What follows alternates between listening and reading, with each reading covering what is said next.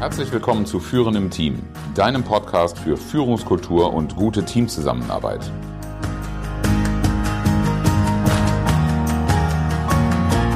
Mein Name ist Oliver Bayer. Ich helfe Teams, ihre Zusammenarbeit zu stärken und Erfolge zu feiern, ohne Verantwortung abzuschieben.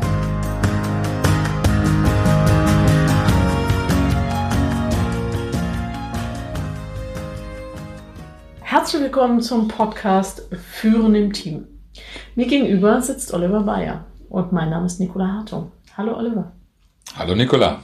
Schön, dass wir heute weitermachen können mit der äh, Reihe Warum Veränderung nicht funktioniert. Ja, sie funktioniert ja auch nicht, ne? Genau, wissen wir ja. Und dein Mitarbeiter muss gar nichts. Das ist wohl wahr. Und der Titel der heutigen Folge. Mhm. Ich muss einen, Sch das kennst du vielleicht auch als Buchtitel. Ne? Ja. Was glaubst du, warum wir diesen Titel gewählt haben? Es ist so ein bisschen, oder so wie ich es verstehe, ist es für mich der, äh, der äh, Satz, den ich gerne den Führungskräften ähm, mitgeben möchte die mir die ganze Zeit erzählen wollen, ja, mein Mitarbeiter muss dies und dann muss er noch das und überhaupt müsste er auch schon längst XYZ.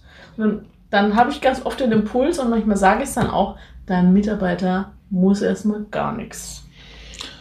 Da würdest du wahrscheinlich auch bei vielen Führungskräften und Geschäftsführern auf Unverständnis stoßen. Das kann ich sogar nachvollziehen. Absolut. Natürlich muss im Sinne der Organisation, muss auch tatsächlich das eine oder andere passieren und gemacht werden. Ähm, ein Trainerkollege hat mal gesagt, wer glaubt, dass du wirklich gar nichts musst, der, dann darf, der darf mal wirklich versuchen, dem Finanzamt das zu erzählen. Finanzamt hat immer recht. Also am Ende haben sie immer recht. Es gibt, es gibt eine Menge Situationen, in denen es tatsächlich auch zu einem Quasi-Zwang kommt.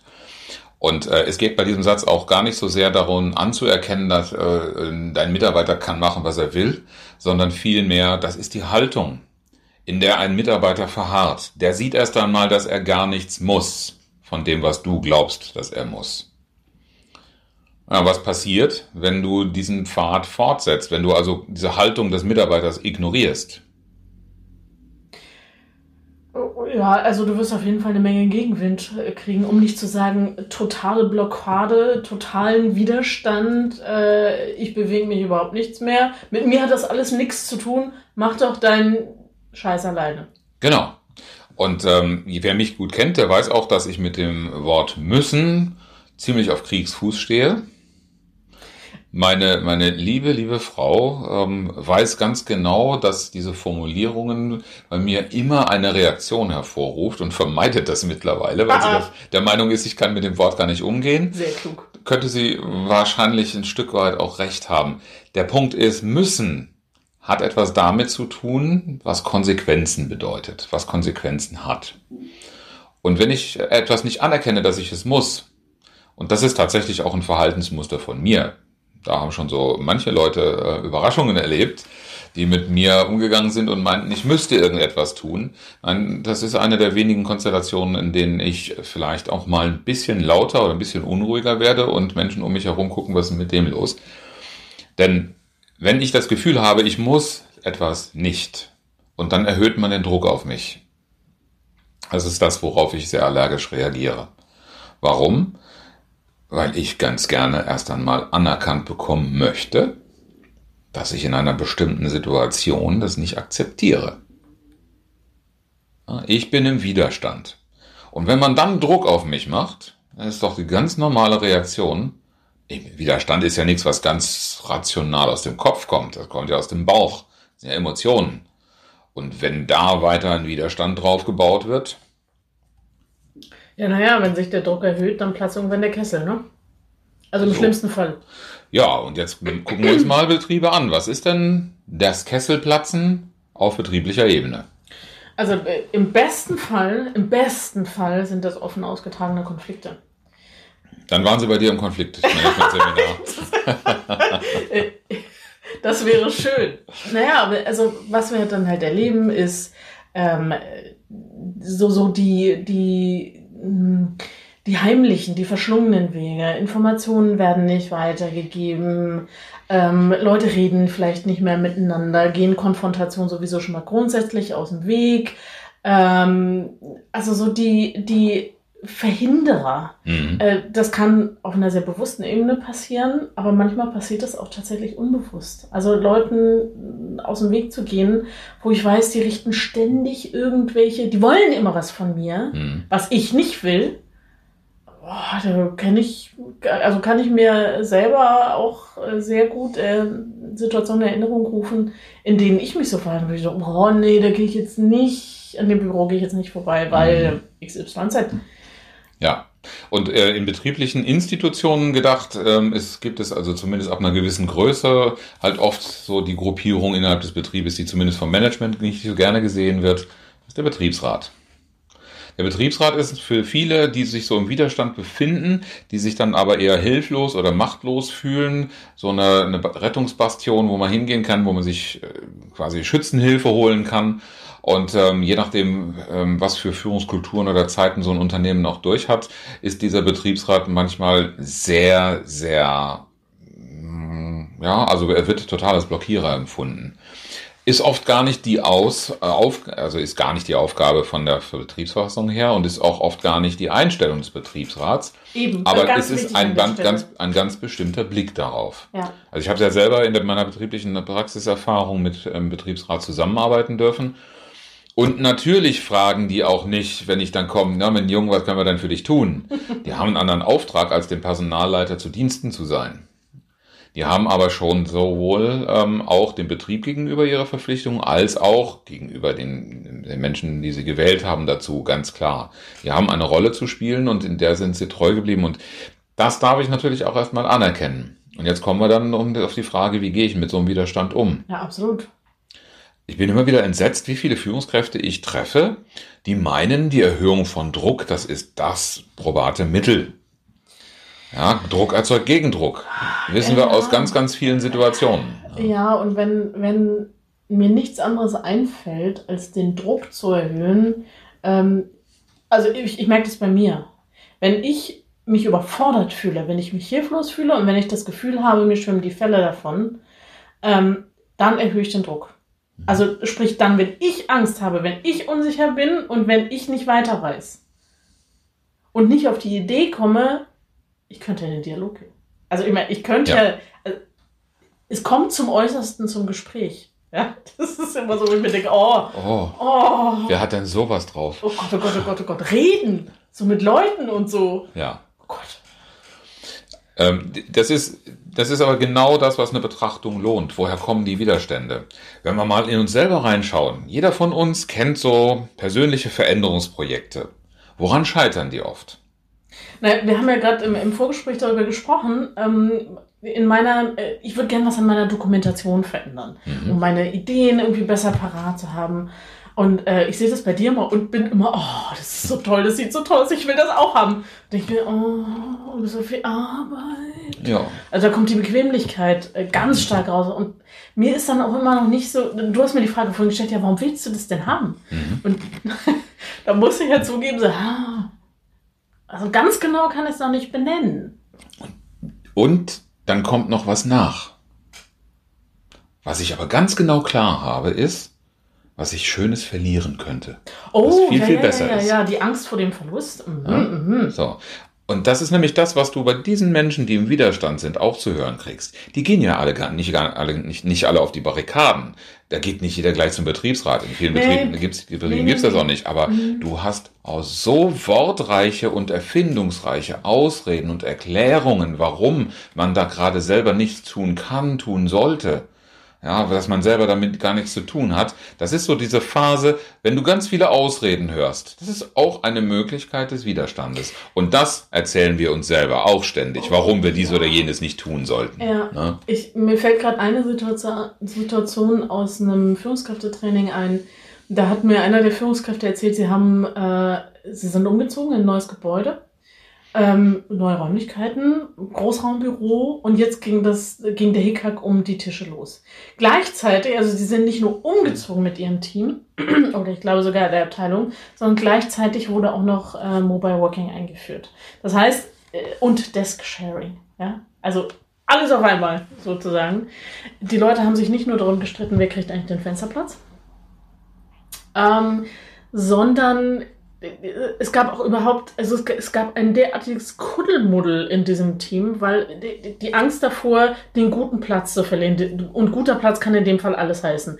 Mhm. Nah am Fenster, nah, äh, nah an der Heizung, weit weg vom Fenster, nah neben dem Chef, möglichst weit weg vom Chef, äh, ganz nah bei meinen liebsten Kollegen und so weiter und so fort. Und auch kein Verständnis, warum muss ich jetzt jeden Abend meinen Schreibtisch abräumen? Also, das gab es ja noch nie. Und wo stelle ich eigentlich äh, das Foto ähm, von meinem Partner hin? Und äh, der Tisch ist aber auf einmal viel kleiner. Jetzt ist kein Platz mehr für meinen Dokumentenstapel, mhm. meine Kaffeetasse, mein was weiß ich. Ähm, ist denn kommuniziert worden, welchem Zweck diese einen Maßnahmen dienen sollen? Nein dann ist das ja noch nicht mal so ein richtiger Fall von Widerstand, weil dann habe ich ja gar nichts, wogegen ich argumentieren kann. Das ist noch sogar fast ein Fall mehr aus unserer letzten Episode. Ja. Mein Mitarbeiter hat gar kein Problem und ich gehe mit einer ganz tollen Idee daran. Ich verkaufe dem irgendetwas, was gar kein Problem löst. Das ist ja noch viel, viel schlimmer. Aber selbst wenn du dann als Führungskraft in der Situation hingehst und sagst, naja, dann sage ich dir mal halt, was, was das Wichtige ist, was wir damit erreichen wollen. Du hast ja das letzte Mal gesagt, zufriedener, noch zufriedener vielleicht machen, irgendwie so ein, so ein äh, Log-Angebot zu machen. Dann musst du aber wissen, woher die Zufriedenheit kommt. Was soll denn der Mitarbeiter davon haben? Also irgend, auf irgendeine Argumentation darfst du dich einlassen als Führungskraft.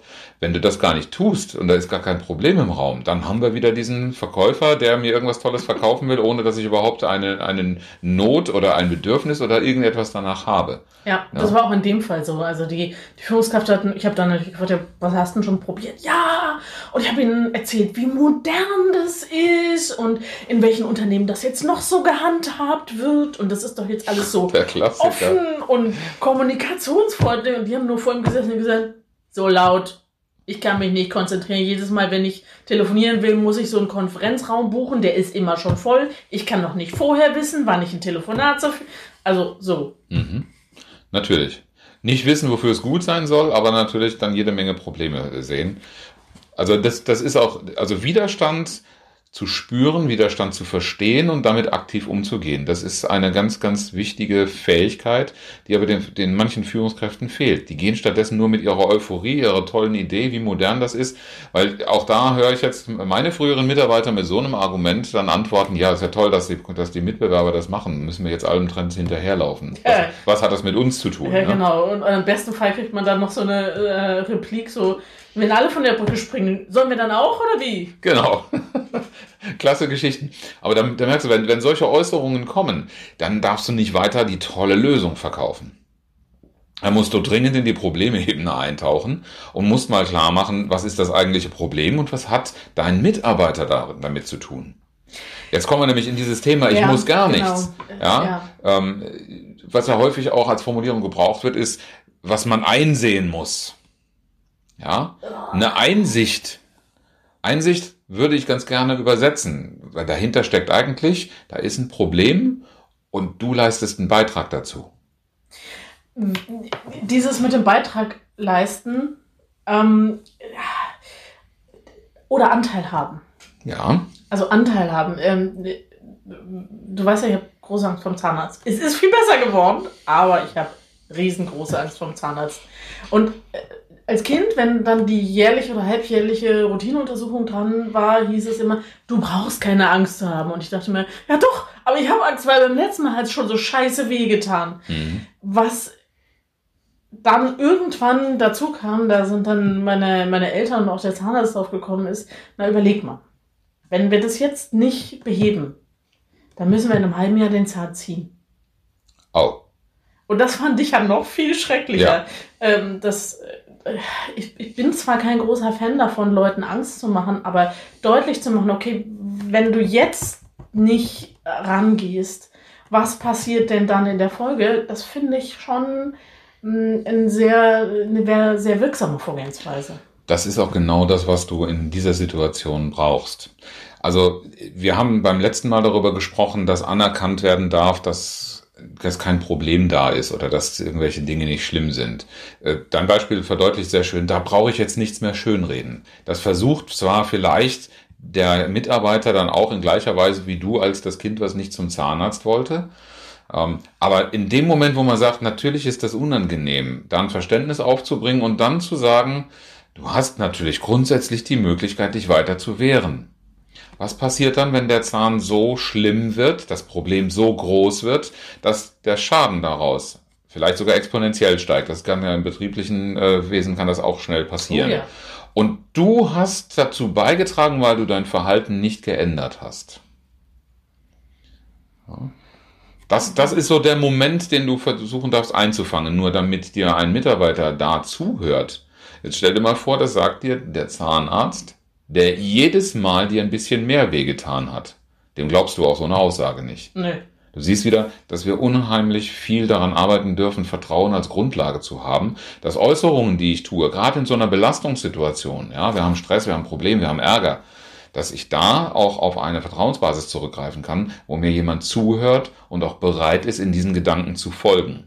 Weil sonst sieht das natürlich ja. nach einem Drohszenario aus, was du mit mir machst, weil du mich sowieso manipulieren willst. Hast mir beim letzten Mal auch wehgetan, wird diesmal auch wieder mehr werden. Das ist ja das, was du bisher von mir gelernt hast als Führungskraft, ne, als dem bösen Onkel Doktor. Und dann habe ich natürlich keinerlei Vertrauen und damit auch die Grundlage nicht. Du siehst aber eben auch daraus, was können Führungskräfte tun, um damit besser umzugehen. Es nutzt nichts alleine, nur ein Buch zu lesen. Das wäre schön, gell? So Nürnberger Trichter. Äh, Buch lesen, oben reinwerfen, unten kommt oh, perfekte Welt raus oder irgendwie ja, sowas. Genau. ähm, mir ist aber, glaube ich, noch ein anderer Punkt ziemlich wichtig. Ähm, es gibt diesen schönen Satz, navigieren lernst du nicht im Sturm. Äh, Im Sturm muss ich das, musst du's können, musst ja. können, und zwar aus dem FF, äh, wenn du, sobald du runtergehst, um zu navigieren in so einem Segelboot, ähm, du eigentlich lieber gleich über die Regelung gucken möchtest. Ähm, so, das Bild habe ich gerade vor Augen. Ähm, weil ich es häufig erlebe, dass Führungskräfte zu mir kommen und sagen, ja, ah, bei uns brennt gerade irgendwie die Hütte, ich muss jetzt irgendwie Vertrauen aufbauen. Mhm. Und dann weiß ich immer nicht so richtig, wie ich jetzt lachen oder weinen soll. Ähm, ja. Also zum Thema Vertrauen haben wir ja auch schon einige Podcast-Episoden ja. gemacht. Ähm, das ist deshalb auch von mir so prominent immer schon gehandhabt worden. Vielleicht sollten wir dazu auch noch mal eine Folge machen.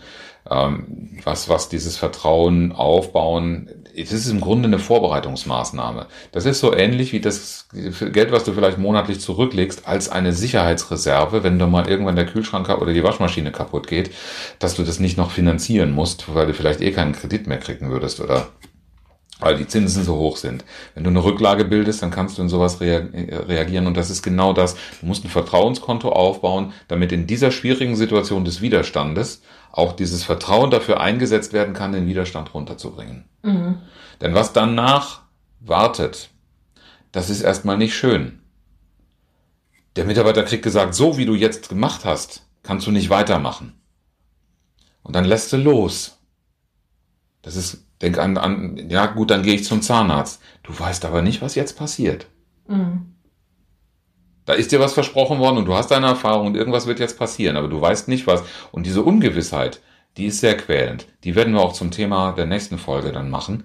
Aber diese Ungewissheit, da will keiner hin. Deshalb wirst du an der Stelle nur dadurch rauskommen, dass du wirklich ein Bewusstsein dafür schaffst, da ist ein Problem und es hat was mit dir zu tun. Und wenn du da dran bleibst, wenn du die Veränderung nicht in irgendeiner Form unterstützt und mitgehst, dann wird dieses Problem auch nur schlimmer werden.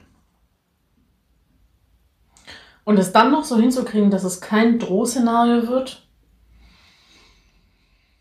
Wie jo. gesagt, Vertrauenskonto gut füllen und natürlich auch für Vertrauen weiterhin sorgen.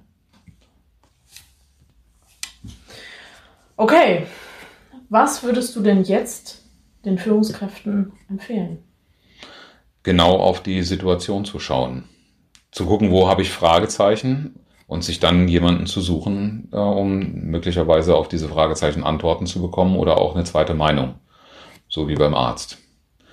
Ich stehe dafür grundsätzlich mit meiner Hotline fragen at oliver-bayer.de bereit. Ich bin auch in den sozialen Medien zu finden und überall da, wo diese Podcast-Episode erscheint, äh, ist natürlich auch eine Möglichkeit, einen Kommentar zu hinterlassen. Ich freue mich einfach äh, darauf, da in den Dialog reinzugehen, um gemeinsam Ideen zu entwickeln. Denn meine Mission ist, Zusammenarbeit zu stärken und Erfolge zu feiern und da wieder hinzukommen, wenn ich in der Widerstandssituation bin, das ist nicht so ganz trivial. Da darf man sich mal gemeinsam Gedanken machen. Dazu passt auch das heutige inspirierende Zitat von Marie von Ebner-Eschenbach. Der Spott endet, wo das Verständnis beginnt. Herzlichen Dank fürs Zuhören und schön, dass du dabei warst. Bis zum nächsten Mal in diesem Podcast, wenn es heißt Führen im Team, Zusammenarbeit stärken und Erfolge feiern, ohne dass Verantwortung abgeschoben wird. Ich freue mich auf dich.